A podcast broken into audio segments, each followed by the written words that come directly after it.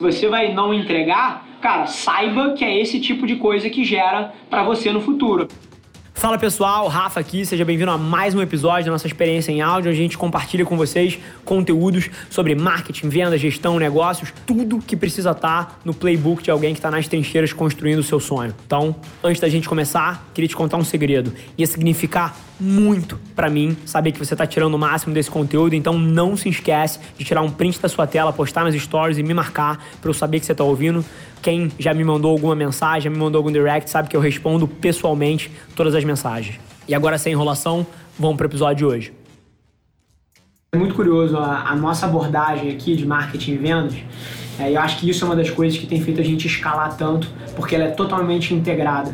Sinceramente, eu tô cagando para quantos leads a gente gera, eu tô cagando para quantas ops a gente gera. Cara, o que interessa é você otimizar para a ponta final, que é a ponta numa operação de marketing e vendas, é a ponta da aquisição do cliente, né? E na hora que você enxerga a sua operação otimizando para a ponta final, você passa a tomar todas as decisões certas. Porque por várias vezes, um lead, vamos enxergar a vendas como é, né? Você tem vários canais de aquisição de leads e de oportunidades, e que se você otimiza via o custo do canal de aquisição lá na frente do funil, ao invés de pelo quanto custa você adquirir um cliente através daquele canal, você toma as decisões erradas.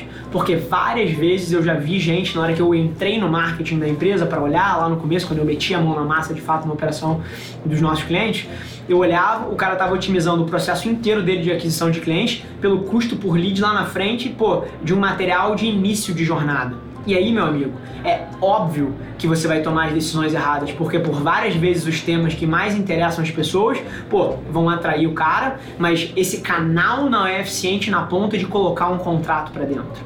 Então, por várias vezes você tem a relação inversa.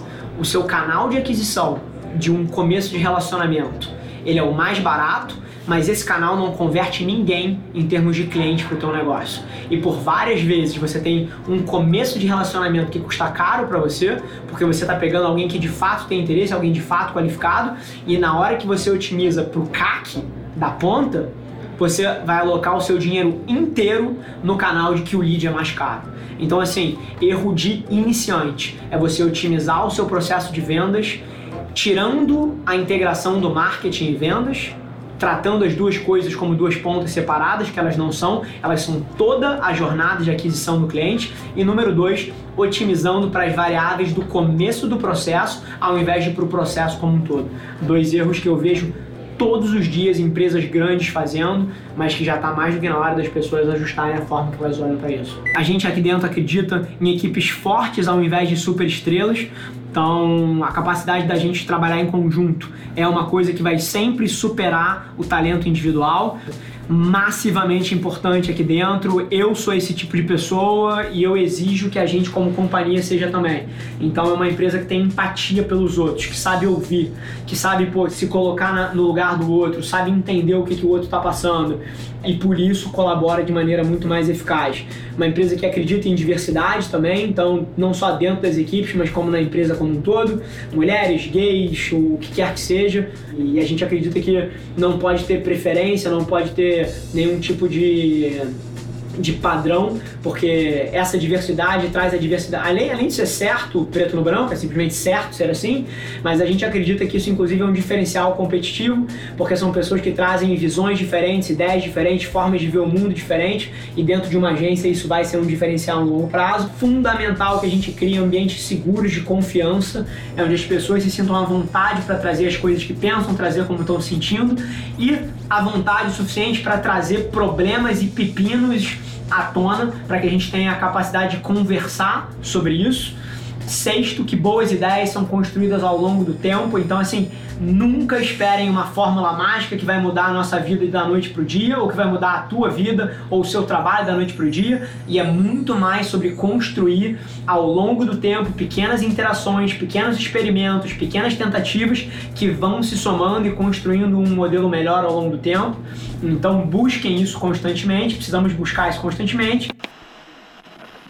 Existe uma linha tênue entre pô, você entender os outros e você gerar complacência. Mas é basicamente as pessoas não podem confundir, porra, ter abertura e ter espaço a performance, né?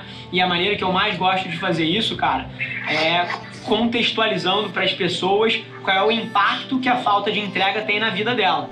Então, assim, pô, se você vai ser complacente, se você vai não entregar, cara, saiba que é esse tipo de coisa que gera para você no futuro. A percepção que a empresa tem de você, limitação de oportunidade na sua carreira, e eu acho que você não quer isso. Então, acho que sempre contextualizando o que, que as atitudes das pessoas causam na vida delas, a gente consegue um pouco mais de intensidade, mas depois a gente trabalha ponto super relevante aí.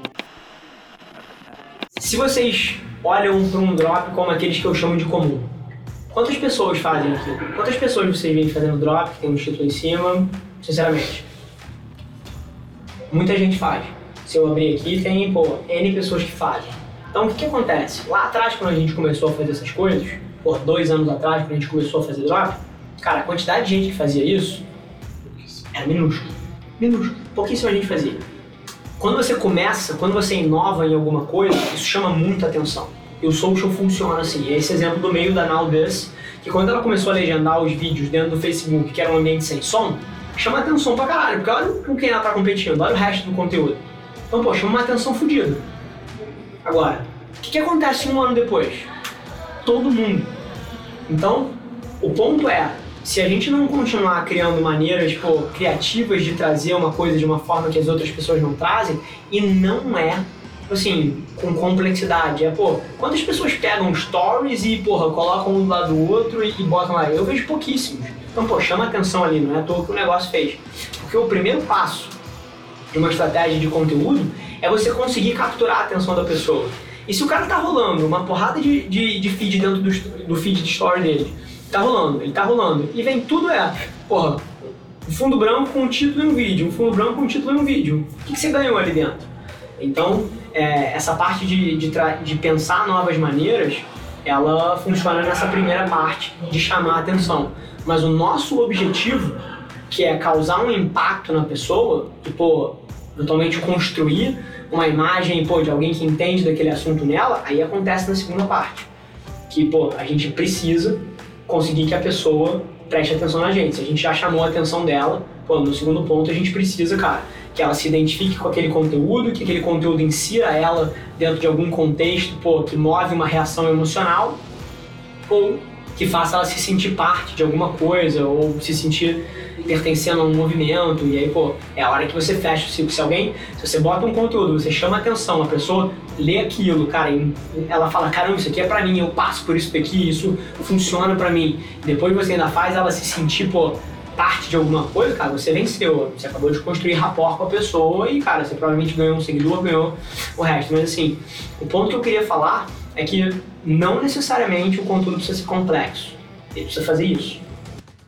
Esse foi mais um episódio da nossa experiência em áudio e como eu já falei, eu adoraria saber que você está gostando do que a gente está compartilhando por aqui. Então não esquece, se você está tirando valor desse conteúdo, ia significar o um mundo para mim, que você tirasse um print da sua tela, postasse no Stories me marcando e aproveita para ir na sua plataforma favorita também e deixar um rating de cinco estrelas e um comentário lá, ajudando a gente a construir essa comunidade tão vibrante que move o Brasil para frente através do empreendedorismo e que fala desse Brasil que dá certo. É um prazer ter vocês comigo e a gente se vê no próximo episódio do podcast.